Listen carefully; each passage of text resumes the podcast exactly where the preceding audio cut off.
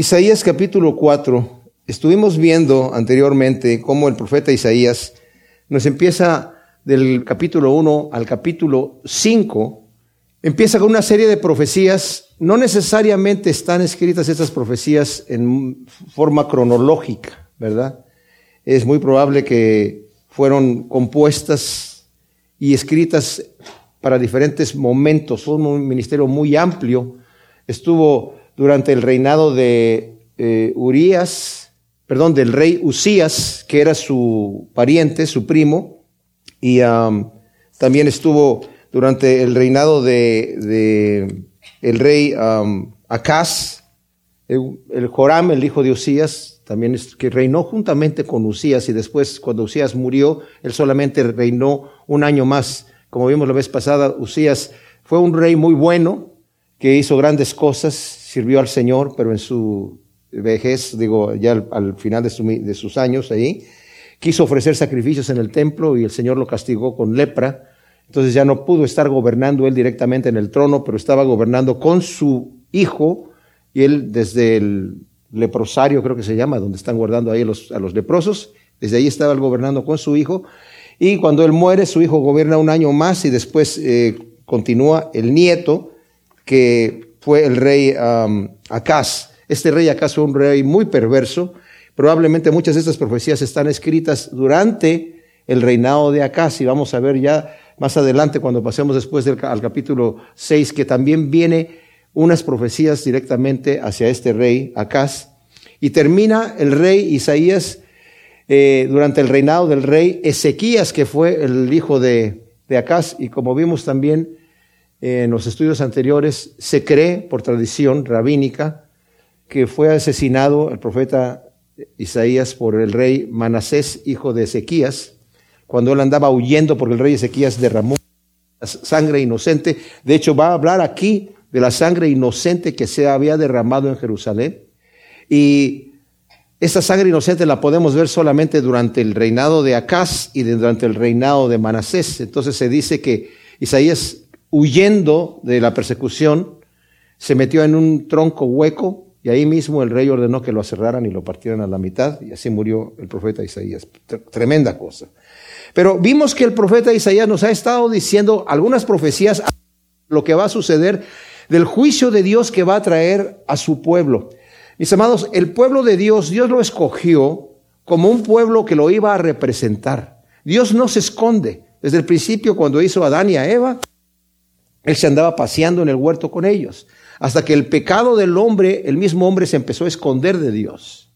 Dios igual tuvo contacto cuando llegó Caín a ofrecer su sacrificio y llegó Abel a ofrecer su sacrificio. Tenían un contacto directo con el Señor. Se dan cuenta que tanto así que el Señor le dice a Caín, ¿por qué no le recibió su sacrificio? ¿Verdad? Porque había pecado en su vida. Había una conversación como una persona la tiene con otra persona. Pero el hombre se fue alejando al final, se pervirtió tanto que el Señor decidió destruir la humanidad con el diluvio. Más adelante, a través de Noé y de sus descendientes, después vemos nosotros que el Señor escoge a Abraham. De Abraham hace una nación. Y esta nación era para que representara a Dios, para que los hombres viesen quién es Dios. Dios, como dije, no se esconde. Algunos han pensado y han dicho que Dios hizo al hombre, ¿verdad? Esas creencias todavía existen en algunas personas, que hizo a la humanidad, como era una de las creencias que pensaban algunos de los griegos antiguos, y dijo, bueno, hasta luego, estos son los mandamientos, pórtense bien, si se portan bien les va a ir bien, y si no, pues les va a ir mal, ahí nos vemos, tengo otras cosas que hacer, y se desentendió de nosotros. No es así. Dios activamente está siempre interactuando con la humanidad, aunque la humanidad le da la espalda. Pues este pueblo de Dios, no representó a Dios como debía. El Señor lo sacó de Egipto, lo llevó a la tierra prometida con una cantidad de promesas. Una de las cosas que yo no entiendo es cómo este pueblo vio el mar partirse en dos, vio las plagas primeramente en Egipto, vio el mar partirse en dos, vio la mano de Dios, la columna de Dios de, de fuego estaba allí en la noche para calentarlos y alumbrarlos, y de, nube en la día para protegerlos y guiarlos a donde tenían que ir. La presencia misma de Dios estaba ahí. Les daba agua a beber de la roca, les daba maná del cielo. Los milagros eran cotidianos constantemente veían la mano de Dios de una forma sobrenatural y aún así le daban la espalda. Nosotros no nos podemos quejar mucho porque aunque con toda esta eh, urbanización que hay, hemos perdido, perdido un cierto contacto con lo que es la naturaleza, de cualquier manera, vemos la mano de Dios todos los días en nuestra vida. Y solamente aquella persona que quiere cerrar los ojos y no verla no la ve. Pero bueno, el Señor al final de la estancia de Israel en la tierra prometida, cuando ya el Señor les había enviado muchos profetas a decir, si ustedes no guardan los mandamientos, van a ser echados de aquí. Porque como vimos ya anteriormente, el reino se dividió. Después del reinado de Saúl vino David, después vino Salomón. Salomón pecó y el Señor le dijo, voy a quitarte el reino, pero no todo, te voy a dejar una tribu. No en tus días, sino en los días de tu hijo. Y en los días del hijo de Salomón Roboam, el Señor divide el reino en lo que fue el reinado del norte que se llamó Israel y el reinado del sur que se llamó Judá. El reinado del norte siempre estuvo en rebelión contra Dios. Y el Señor envió profetas a decirles, arrepiéntanse porque si no los voy a echar de este lugar que yo les di, esta tierra que fluye leche y miel, los voy a echar de ahí. No escucharon, vinieron los asirios y se los llevaron. Y Judá también empezó a pecar. De manera que también el Señor les empezó a decir, arrepiéntense porque si no, voy a venir y los voy a echar de aquí. Y al final vinieron los caldeos con Nabucodonosor y se los llevaron a Babilonia. Aquí está esta profecía de Isaías. Todavía no llegan los asirios a llevarse a Israel. A Isaías le tocó estar predicando mientras todavía estaban estos conflictos. Los asirios estaban haciendo incursiones en la ciudad, ya, en el territorio. Y era un ir, y venir de, victorias y el Señor protegiendo a su pueblo y castigándolo y, diciéndole, confía en mí, vuélvete a mí. La misericordia de Dios es increíble. El Señor no se da por vencido, ¿verdad? Y está constantemente buscando la manera de que nosotros nos volvamos al Señor. Y en este caso su pueblo diciéndole, vuélvete a mí, vuélvete a mí. No fue sino hasta el reinado de Ezequías. O sea, está, Isaías está durante Usías, Joram, Acaz y Ezequías y muere durante el reinado de Marasés. No fue sino hasta el reinado de Ezequías, durante el reinado de Ezequías, que Israel fue echada, fue llevada por los asirios. Y los asirios, una vez que ya tuvieron esta conquista y esta victoria, quisieron entrar a, Jerusalén. Y aunque ya habían invadido algunas de las ciudades de Judá, quisieron invadir Jerusalén durante el reinado de Ezequías. Lo vamos a ver también aquí en el libro de, Isaías, ¿verdad? Ya lo vimos en, en Reyes y en Crónicas, pero también está aquí. Ahora, el Señor no permite que los asirios los destruye, ¿verdad? Pero después de Ezequías, muchos reyes más adelante, cuando ya se corrompen completamente, viene Nabucodonosor y se los lleva. Y ya el pueblo quedó disperso por todo el mundo, por todas las naciones. Después nada más regresaron los pocos que regresaron de Babilonia, ya con el nombre de Judá, de judíos. De ahí en adelante fue, fueron judíos, ¿verdad? que fue la tribu que quedó en el sur. Aunque se pegaron algunos de las otras tribus, pero desde entonces Israel, porque es especial, ¿no? Que es el pueblo de Israel, pero ¿por qué les dicen judíos de la tribu de Judá? Porque era la, la que regresó, ¿verdad? Allí, en, en, en esencia, aunque regresaron de todas las naciones, durante los reinados de medos persas, ¿verdad? Que fue después de, de Babilonia. Entonces, el Señor ya ha dado unas profecías aquí fuertes en contra de Israel. Primero les dice y les va a hablar de la victoria y del reinado futuro. Ya lo vimos nosotros en el capítulo 2 anteriormente. Y cómo el Señor les está hablando del futuro de Israel. Aunque el Señor tiene siempre un remanente. Siempre va a mantener un remanente el Señor. Fiel.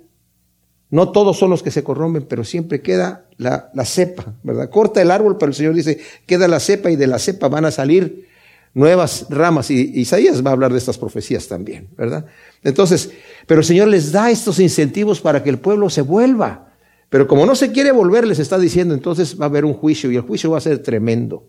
Viene la predicción de Jerusalén y quiero que volvamos a leer nosotros desde el versículo 16 del capítulo anterior lo voy a leer en la, en la versión eh, de nueva traducción viviente. Ustedes tienen sus versiones ahí de Reina Valera o de tal vez de nueva versión internacional para que lo vayan siguiendo o vayan escuchando lo que yo voy a decir. El Señor dice, la hermosa Sión es altanera, estira su elegante cuello, coquetea con los ojos y camina con pasos delicados, haciendo sonar los brazaletes de sus tobillos. Por eso el Señor le mandará costras a su cabeza y el Señor dejará calva a la, hermosa Sión. En aquel día de juicio, el Señor la despojará de todo lo que la embellece, adornos, diademas, collares con forma de luna creciente, aretes, pulseras, velos, pañuelos, brazaletes para el tobillo, fajas, perfumes, dijes, anillos, joyas, vestidos de fiesta, túnicas, mantos, bolsos, espejos, ropas de lino de alta calidad, adornos para la cabeza y mantillas. En lugar de oler a dulce perfume, apestará. Usará una soga como faja y su elegante cabello se le caerá. Usará tela áspera en lugar de vestidos costosos y vergüenza o cicatriz reemplazará su cabeza. Los hombres de la ciudad morirán a la espada y sus guerreros morirán en batalla. Las puertas de Sión llorarán y se lamentarán. La ciudad será como una mujer violada, acurrucada en el suelo. En aquel día quedarán tan pocos hombres que siete mujeres pelearán por uno solo y le dirán, deja que todas nos casemos contigo. Nos, ocuparemos de nuestra propia comida y ropa. Solo déjanos tomar tu apellido para que no se burlen de nosotras diciendo que somos solteronas. ¡Wow! O sea, el Señor está dando un juicio contra Israel, menciona las hijas de Jerusalén en algunos de los de eh, sus versiones dicen las hijas de, Jerusalén, ¿verdad? Ah, algunos piensan que se refiere a Jerusalén en general y la traducción que acabo de leer ya, ya lo está traduciendo así. Bueno, puede ser las dos cosas, pero hay algo que quiero que notemos, mis amados. La mujer tiene un espectro sentimental mucho más amplio que el varón. La mujer va a alturas más altas y desciende más abajo en su sensibilidad. El hombre es un poquito, digamos, más burdo, tiene un espectro más, más corto. No sube tan alto en su felicidad o en su gozo, su emoción, pero tampoco cae tan abajo, ¿verdad? Así nos constituyó el Señor, ¿verdad? Somos diferentes, aunque no lo queramos creer así, es la verdad. Entonces, cuando la mujer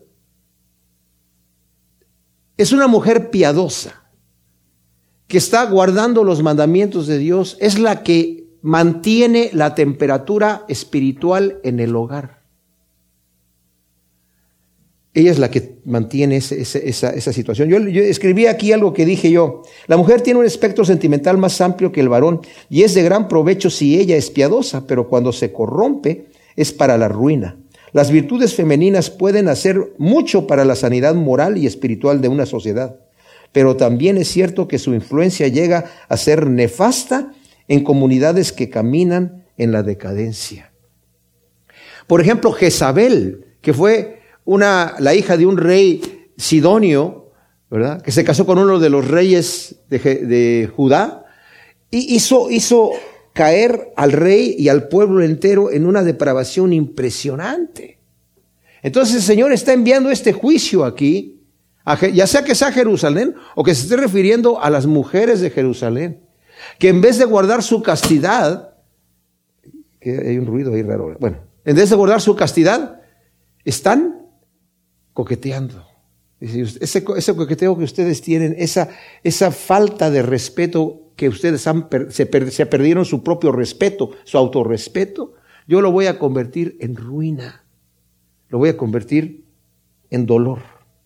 Dice, pero como nación también era una, era, era una nación hermosa, era la, el, orgullo de toda la tierra, le llamaba así en, el Antiguo Testamento, así le llamaban a Jerusalén, el orgullo de toda la tierra, porque la belleza que había.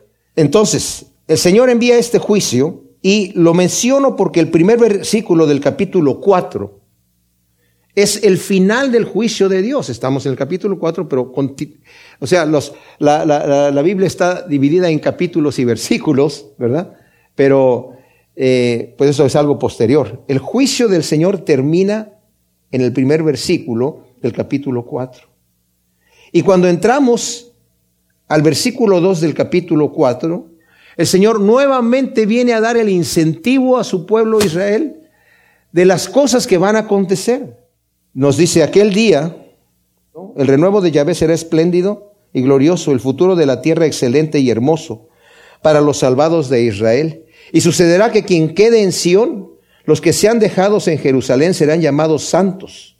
Los inscritos en Jerusalén entre los vivos, cuando Adonai lave la suciedad de las hijas de Sión y limpie la sangre derramada dentro de Jerusalén, con un viento justiciero, con soplo devastador. Yahvé creará en todo el recinto del monte Sión y su asamblea una nube y un humo de día y un fuego llameante de noche, porque sobre todos habrá una cubierta de gloria, enramada y sombra contra el calor, refugio en la tormenta y cobijo contra el aguacero. ¿Qué es lo que está hablando aquí el Señor? ¿Cuál es esa promesa? ¿En dónde se va a cumplir esa promesa? Porque en este momento viene la destrucción de Israel.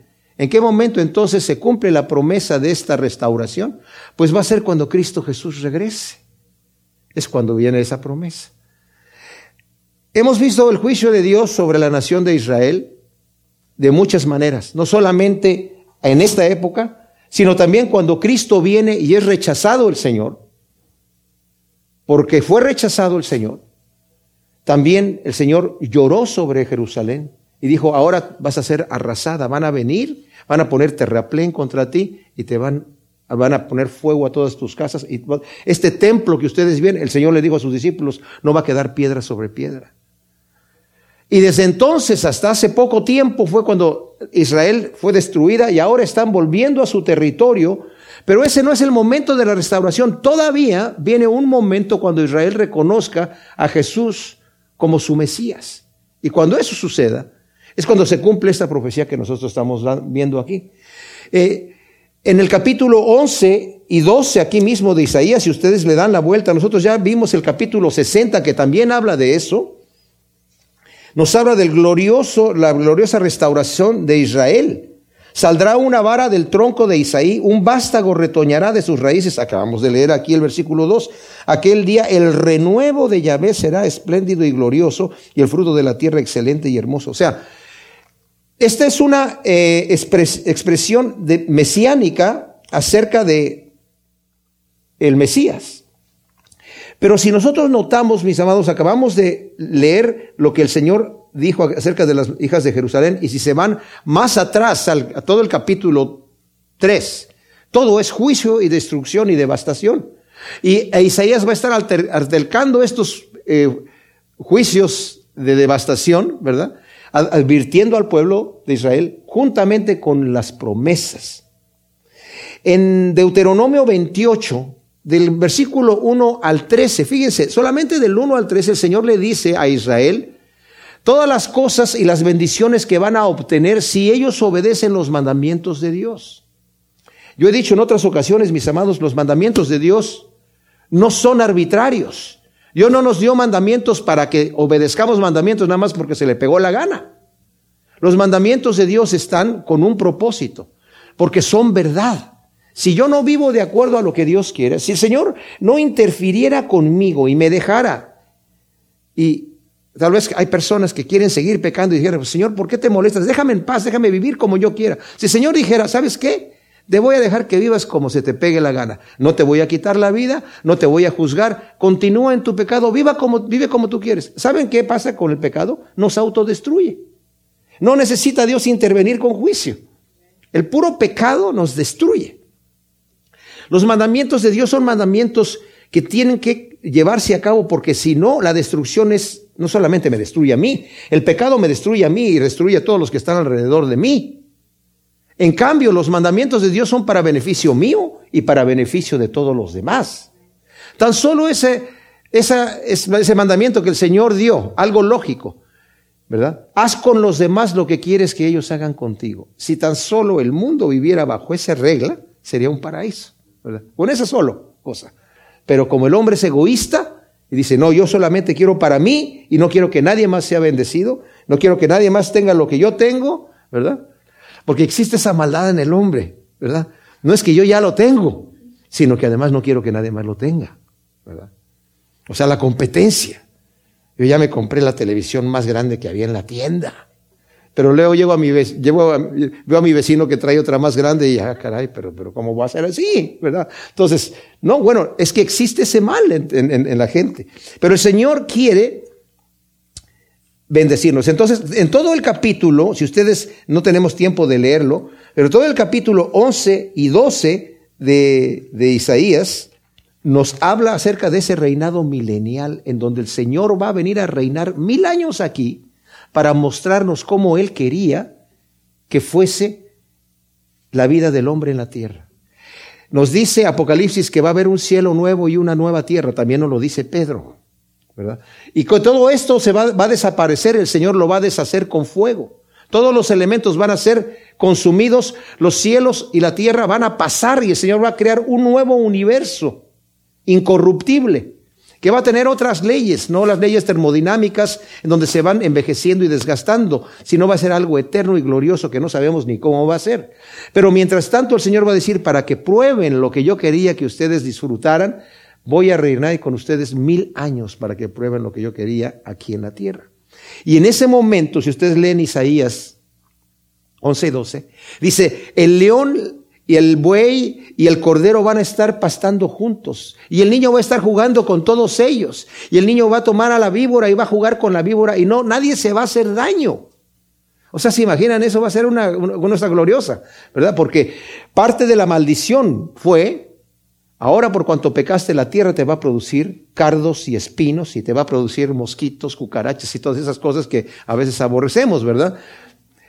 pero va a ser algo glorioso que el Señor va a tener. Entonces, eso es lo que nos está describiendo aquí del versículo 2 al, al 6. Y nos dice, la misma presencia de Dios, dice el versículo, bueno, el versículo 4 dice, cuando Adonai lave la suciedad de las hijas de Sión. O sea, el juicio viene para borrar y lavar el pecado y limpie la sangre derramada dentro de Jerusalén. ¿Cómo lo va a hacer? Con un viento justiciero, con soplo devastador va a caer en todo recinto del monte Sión y su asamblea una nube, la presencia de Dios, y un humo de día, y un fuego llameante de noche. Nuevamente la presencia de Dios viviendo con nosotros. Qué glorioso va a ser eso, ¿verdad?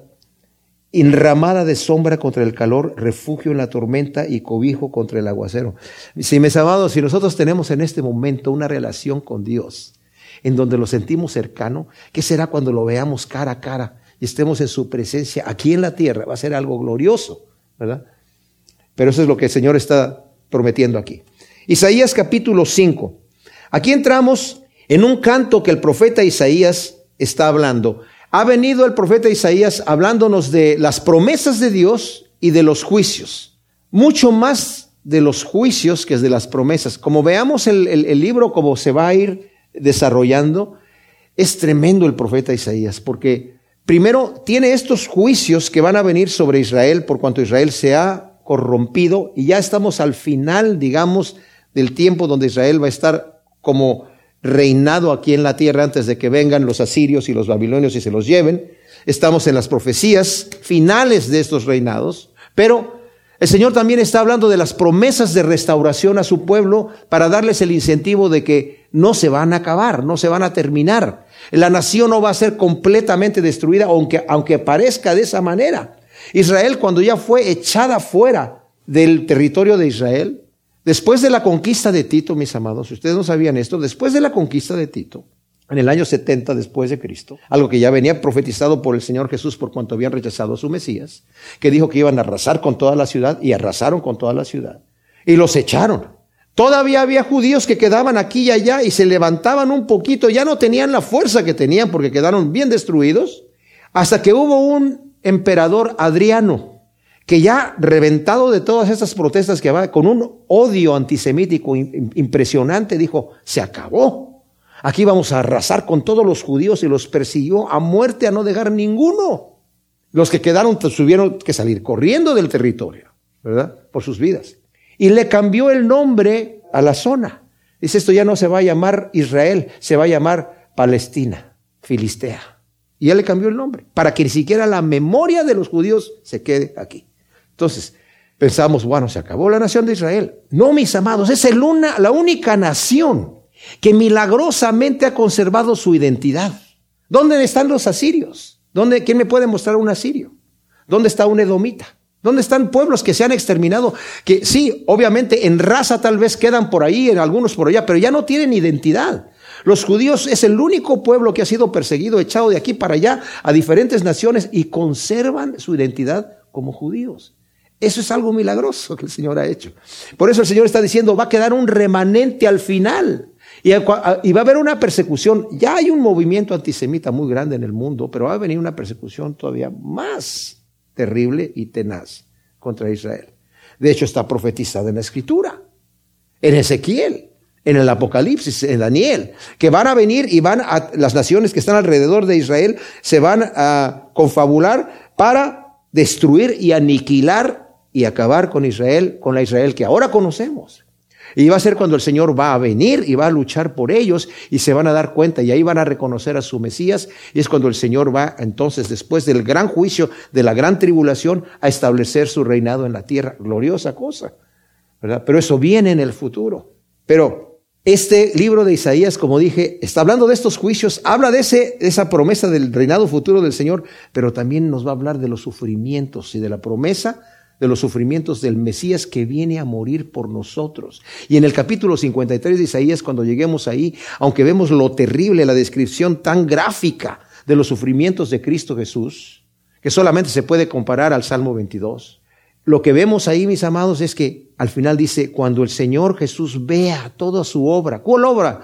De haber muerto en la cruz, de haber, de haber padecido todo lo que padeció, de haber sido despreciado y desechado y, torturado, y nosotros lo tuvimos como que Dios lo estaba castigando, pero Él llevó sobre sí nuestros pecados y nuestras dolencias. Cuando vea la obra terminada de la purificación y de la expiación de nuestros pecados, va a estar contento y va a decir, aquí, ahí es lo que quise hacer. ¿Se dan cuenta del amor de nuestro Dios? Sorprendente, sorprendente, maravilloso, hermoso, ¿verdad? Pensemos en esas cosas cuando nos acercamos a nuestro Dios, porque es un Dios que dio su vida por nosotros. Y como dice Pablo, si nos, si el Señor nos ha dado todas las cosas y ha dado su vida por nosotros cuando nosotros éramos sus enemigos, ¿cuánto más ahora no nos vamos a acercar con Él con confianza? ¿Creemos acaso que nos va a dar la espalda? Mis amados, cuando nos acercamos a Dios a pedir, ¿cómo pedimos? Veamos cómo dice Santiago. Si yo pido para mí, para mí, para mí, estoy pidiendo mal. Pero si yo pido al Señor que me haga un mejor cristiano, si yo pido al Señor que me dé fuerza espiritual, si yo le pido al Señor que me dé paz espiritual, fruto de su Espíritu Santo, que me ayude a confiar en sus promesas, que, que, que, me ayude a arreglar mi vida, que lo que está torcido se enderece. Dice Juan capítulo 5, si nosotros pedimos conforme a su voluntad, sabemos que tenemos lo que hemos pedido. Sea, lo sabemos. Entonces, ¿no creemos que Dios quiere eso mismo para nosotros? Por supuesto que sí. Y quiere que nosotros estemos en sintonía, sincronización con lo que Él quiere para bendecirnos tremendamente. Pero aquí hay un canto en el capítulo 5. Es Dios cantando un canto de protesta contra su pueblo. Y dice, primero, canta Isaías, cantaré en nombre de mi amado un canto de amor respecto a su viña. Tuvo mi amado una viña en un collado fértil. La cavó, la despedregó y plantó una preciosa cepa. Construyó una torre en su centro y cavó en ella un lagar. Esperó a que diera uvas, pero dio agrazones. Y ahora, oh habitantes de Jerusalén y varones de Judá, juzgad entre mí y mi viña. ¿Qué más cabía hacer por mi viña que yo no hubiera hecho? ¿Por qué esperando que diera uvas dio agrazones? Os mostraré pues lo que haré con mi viña, quitaré su vallado para que sirva de pasto, derribaré su cerca para que la pisoteen, la dejaré arrasada y no será podada ni labrada, le crecerán las zarzas y los espinos, a las nubes impondré mandato para que no lluevan sobre ella. La viña de Yahvé Sebaot es la casa de Israel y los hombres de Judá su plantel preferido. Esperaba equidad y he aquí iniquidad. Esperaba rectitud y he aquí acritud o grito de opresión. Entonces el Señor empieza a decir, hablando de este canto, la viña en el collado fértil, dice aquí, nos dice el versículo 7, es la nación de Israel. Son los reinados del norte y del sur. La nación de Israel, como dije yo, había comenzado desde el llamado de Abraham para mostrar al mundo el fruto que iba a dar Dios. O sea, el Señor escogió a la nación como su vid, como su viña para que diera su fruto al mundo. Dice, pero voy a buscar el fruto ¿Y qué son? Uvas amargas que no se han desarrollado. Es un fruto que no sirve para nada. Está diciendo que plantó una viña escogida en un terreno fértil. No le podemos echar la culpa ni al terreno ni a la cepa de la viña, porque eran escogidos. Y era para que esperara y todo lo hizo como lo tenía que hacer el Señor. A nosotros, mis amados, nos ha puesto en este mundo para que produzcamos fruto. Hay que aplicarnos esto mientras lo estamos leyendo a nosotros mismos y no digamos, ay, sí, la nación de Israel. Sí, la nación de Israel, pero nosotros somos la Israel espiritual también. La acabó, la despedregó y plantó una preciada cepa, ¿verdad? Como dije, es Israel. Construyó una torre en su centro y cavó en ella un lagar. Esperó que diera uvas, pero dio agrazones. Y ahora, oh habitantes de Jerusalén y varones de Judá, juzgad entre mí y mi viña. ¿Qué más cabía hacer por mi viña que yo no hubiera hecho? ¿Por qué esperando que diera uvas dio agrazones? O sea, el Señor está diciendo, ¿qué, ¿qué querían ustedes que yo hiciera por ustedes? ¿Qué más podía yo haber hecho por ustedes para que dieran ese fruto que estaba esperando? Y nosotros cuando lo aplicamos a nuestra vida, el Señor nos ha dado de su Espíritu Santo, ¿verdad? ¿Qué podemos pedirle al Señor más para producir el fruto del Espíritu Santo. Tenemos nosotros la descripción en Gálatas que el apóstol Pablo nos está diciendo, dice, hay dos naturalezas en tu vida, está la naturaleza de la carne y la naturaleza del Espíritu. Ambas se oponen entre sí, hay una lucha interna en ti. Tú decides qué es lo que vas, la que te va a controlar. Si decides que tu carne te controle, vas a producir las obras de la carne, que son fornicación, inmundicia, y, habla de todas esas obras, ¿verdad?, de perversidad. Dice, cosas por las cuales la ira de Dios viene sobre nosotros, sobre los hijos de desobediencia, y los que practican tales cosas no heredarán el reino de Dios. Mas el fruto del Espíritu es amor, gozo, paz, paciencia, benignidad, bondad, fe, macedumbre y templanza. Contra tales cosas no hay ley, dice el apóstol Pablo. Entonces, está hablando de dos frutos que puede producir mi vida. Una es la carne, los agrazones, las uvas que no sirven para nada. Y la otra es el fruto del Señor que quiere producir en mi vida. Ahora el Señor ya me ha dado su espíritu, pero su espíritu no va a tomar control de mi vida a la fuerza. Tengo yo que darle esta oportunidad. Hay otra parte en donde nosotros vemos la viña del Señor. Está diciendo aquí, fíjense, voy a mostrarle lo que voy a hacer con la viña. Dice, le voy a quitar su vallado, va a servir de pasto, voy a derribar su cerca para que la pisoteen, la voy a dejar arrasada, nadie la va a podar, no se va a labrar más, van a crecerle zarzas y espinos, o sea, ya mi mano no va a estar sobre ella. Y luego explica, la viña del Señor es la casa de Israel y los hombres de Judá son mis plantas preferidas. Pero yo estaba esperando equidad y aquí iniquidad. Estaba esperando un fruto de rectitud y escucho solamente opresión. Si le ponen el dedo aquí y vamos, por ejemplo, a Mateo 21, ven nosotros que el Señor tiene una conversación con los eh, principales de los judíos ahí acerca de la viña. Y ahí les habla de una parábola que ellos lo entienden perfectamente bien. Y eso está en el versículo 33. Oíd otra parábola. Hubo un hombre padre de familia, el cual plantó una viña y la cercó de vallado y cavó en ella un lagar y edificó una torre y la arrendó a unos labradores y se fue lejos. Cuando se acercó el tiempo de los frutos, envió a sus siervos, a los labradores, para hacer, recibir sus frutos. Pero los labradores, tomando a sus siervos, a uno golpearon, a otro mataron y a otro apedrearon. De nuevo envió a otros siervos más que los primeros y les hicieron igualmente. Finalmente les envió a su hijo y pensando, respetarán a mi hijo. Pero los labradores viendo al hijo dijeron entre sí, este es el heredero. Ven, matémoslo y poseamos su herencia. Y prendiéndolo, lo echaron fuera de la viña y lo mataron. Cuando venga pues el señor de la viña, ¿qué hará? aquellos labradores. Y le respondieron, a los malos los destruirá atrozmente y arrendará la viña a otros labradores que pagarán sus frutos en sus tiempos. Jesús les dijo, nunca leíste en las escrituras la piedra que desecharon los edificadores, esta se ha convertido en piedra angular, de parte del Señor se hizo esta, y es maravillosa a nuestros ojos. Por eso os digo que el reino de Dios os será quitado y será dado a un pueblo que produzca los frutos en él. ¡Wow! Y, saben qué? Los fariseos mismos se dieron cuenta que estaban hablando con ellos. Dice el versículo 45. Luego de oír sus palabras, los principales sacerdotes y los fariseos comprendieron que hablaba acerca de ellos y procuraron echarle mano, pero temían a las multitudes porque éstas tenían por profeta al Señor. Entonces, imagínense ustedes, el Señor les está diciendo acerca de Israel, ustedes son la viña. El Señor ha enviado profetas para recoger el fruto. El Señor ha enviado sus siervos para ver qué fruto tiene mi nación. Pero ellos en vez de arrepentirse, en vez de corregir sus hechos, ¿qué hicieron con todos los profetas? El Señor Jesús también les dice en otra ocasión, ¿a cuál de los profetas no han matado ustedes? ¿A cuál de los profetas no han apedreado? ¿Y qué hicieron con el Hijo cuando enviaron al Hijo? Los fariseos y los principales de los judíos, mis amados, sabían que Jesús era el Mesías. No había duda. Ellos sabían quién era.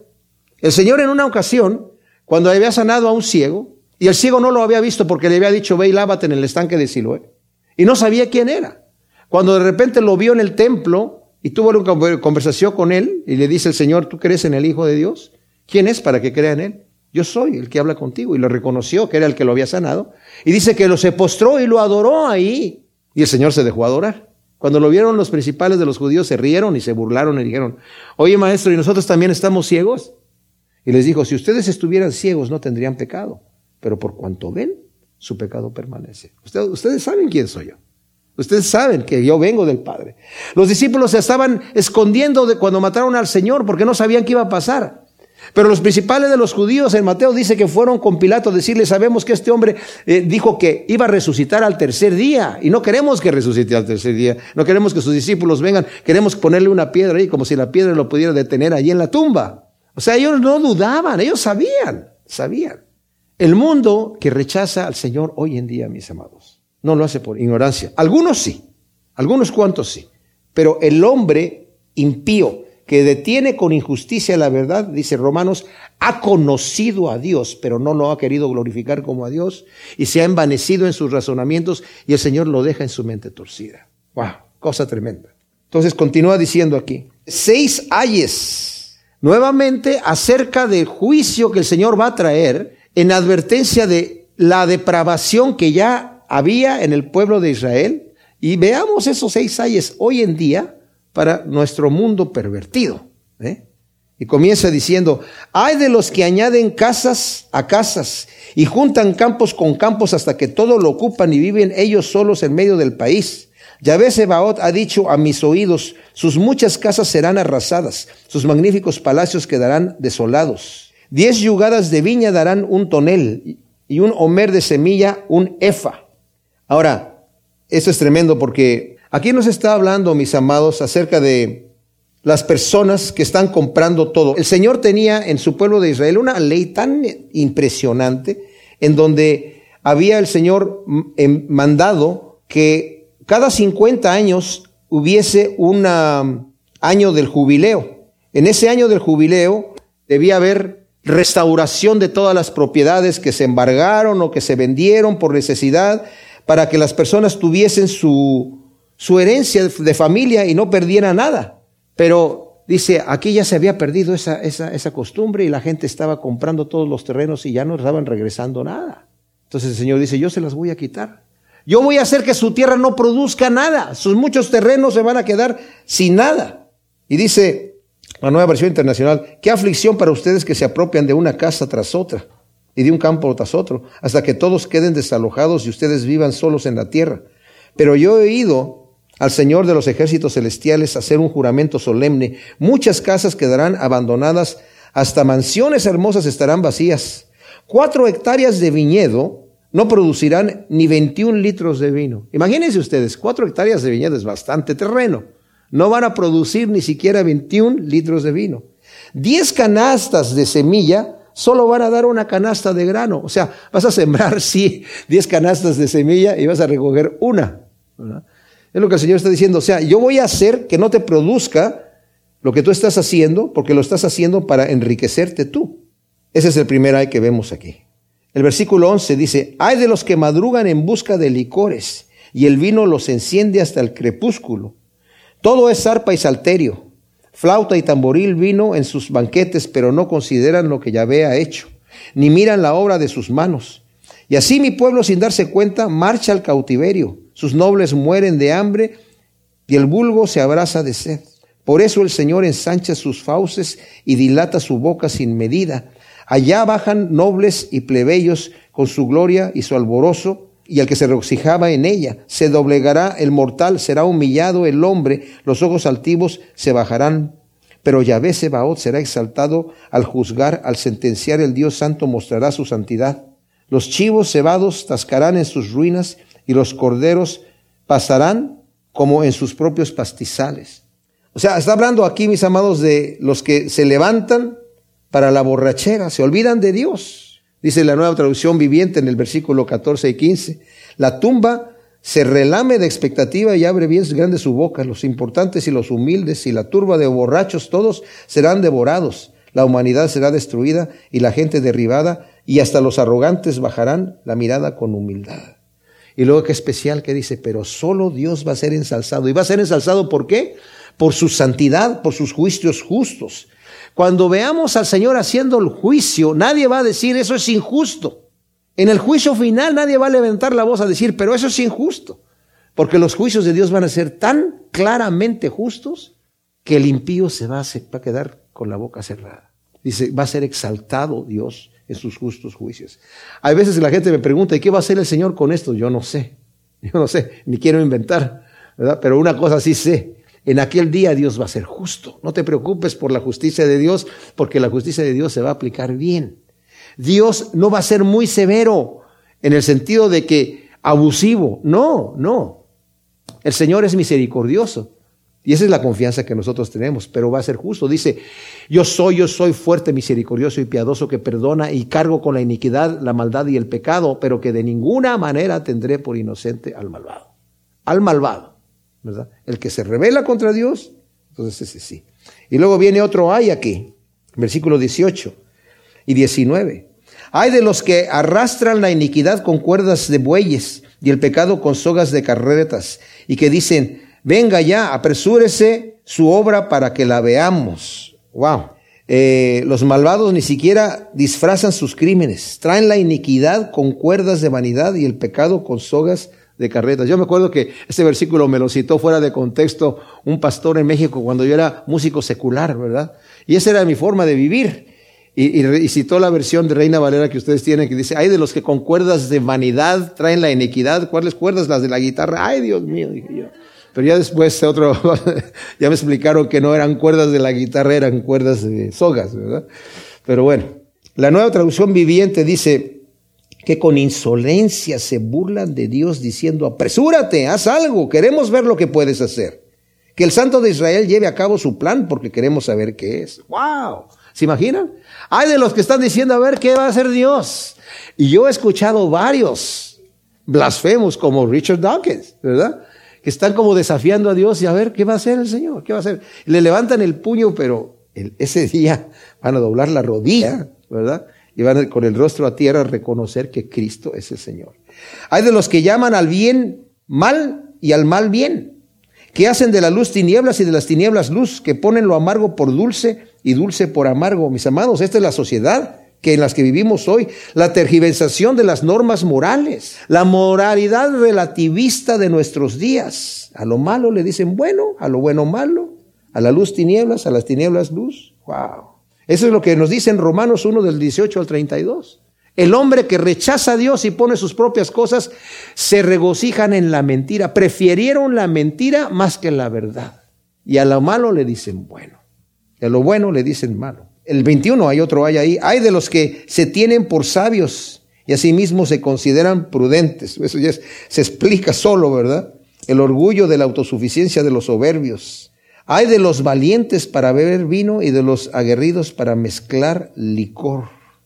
De los que por soborno absuelven al culpable y a los inocentes le quitan su derecho porque como la lengua de fuego devora el rastrojo y la paja se consume en la llama, su raíz se pudrirá y sus brotes se desvanecerán como el tamo, porque desecharon la ley de Yahvé Sebaot, o sea, de Yahvé de los ejércitos, y despreciaron la palabra del Santo de Israel. ¡Wow! Aquí nos está describiendo la escena del crimen organizado que nosotros conocemos en nuestros países, que se ha propagado. Son valientes para beber el vino, para oprimir al pobre, para tomar ventaja. Pero el Señor se va a vengar. Y dice, versículo 21, por eso la ira de Yahvé se ha inflamado contra su pueblo. Y, y aquí es contra todos estos seis ayes que acabamos de ver y extiende su mano para herirlo. Los montes se estremecerán y sus cadáveres yacen como basura en la calle. Y con todo no se aplaca la ira de Dios. Su mano sigue extendida. Alzará pendón a un pueblo lejano. O sea, va a llamar, vaya con una bandera, va a llamar al pueblo lejano y le va a silbar, dice acá, hacia el extremo de la tierra. Mirad cuán rápida y velozmente viene. Nadie se cansa ni tropieza, ninguno se acuesta ni se adormece. Está hablando del enemigo que viene a destruir al pueblo rebelde de Dios. Los asirios, los babilonios. No se le afloja el cinto de sus lomos, ni se rompe la correa de la sandalia. Sus saetas están afiladas y todos sus arcos entesados. Los cascos de sus caballos son pedernal. Su rugido es de león, ruge como los leoncillos, gruñe, atrapa la presa, la retiene y nadie la arrebata. Pero un día rugirán contra ella, como rugen las olas del mar. Mirarán al país en tinieblas y en angustia y en sus cielos se oscurecerá la luz. Esto es algo tremendo. Algunos de los profetas se quejaban con el Señor. Oye, Señor, sí, esta nación está mal, pero los que tú estás trayendo aquí a invadirnos, oye, Señor, esos son pero terriblemente malvados. Porque ese es el juicio de Dios. El Señor utiliza al malvado para traer su juicio a su pueblo rebelde. El mismo Isaías va a decir profecías en contra de Asiria y en contra de Babilonia. Incluso a los asirios les va a decir, yo te usé a ti como un instrumento para castigar a mi pueblo porque mi pueblo era rebelde, pero tú lo hiciste con saña y yo te voy a destruir y no va a quedar ninguno de ustedes, porque los asirios eran así. Mis amados, Dios nos ama, tiene grandes cosas para nosotros.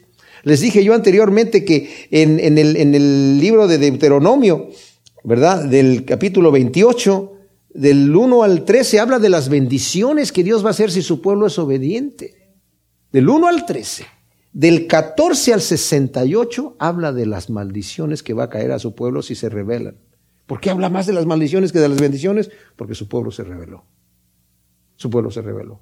Entonces tenía que darle toda esa situación, ponerle todo el cuadro. Qué increíble que somos más dados a desobedecer que a obedecer a heredar la maldición que la bendición. Dios nos libre de nuestras mentes carnales y de nuestras eh, duras servicios. Señor, te pedimos en este día, te damos gracias por tu palabra, que escuchemos estas profecías para a nosotros personalmente, Señor. Y te pedimos que traigas lo que está torcido, lo endereces y lo que está fuera del camino lo vuelvas a meter en el camino y que nuestras vidas se alineen perfectamente en tu voluntad. En el nombre de Cristo Jesús te damos. Amén.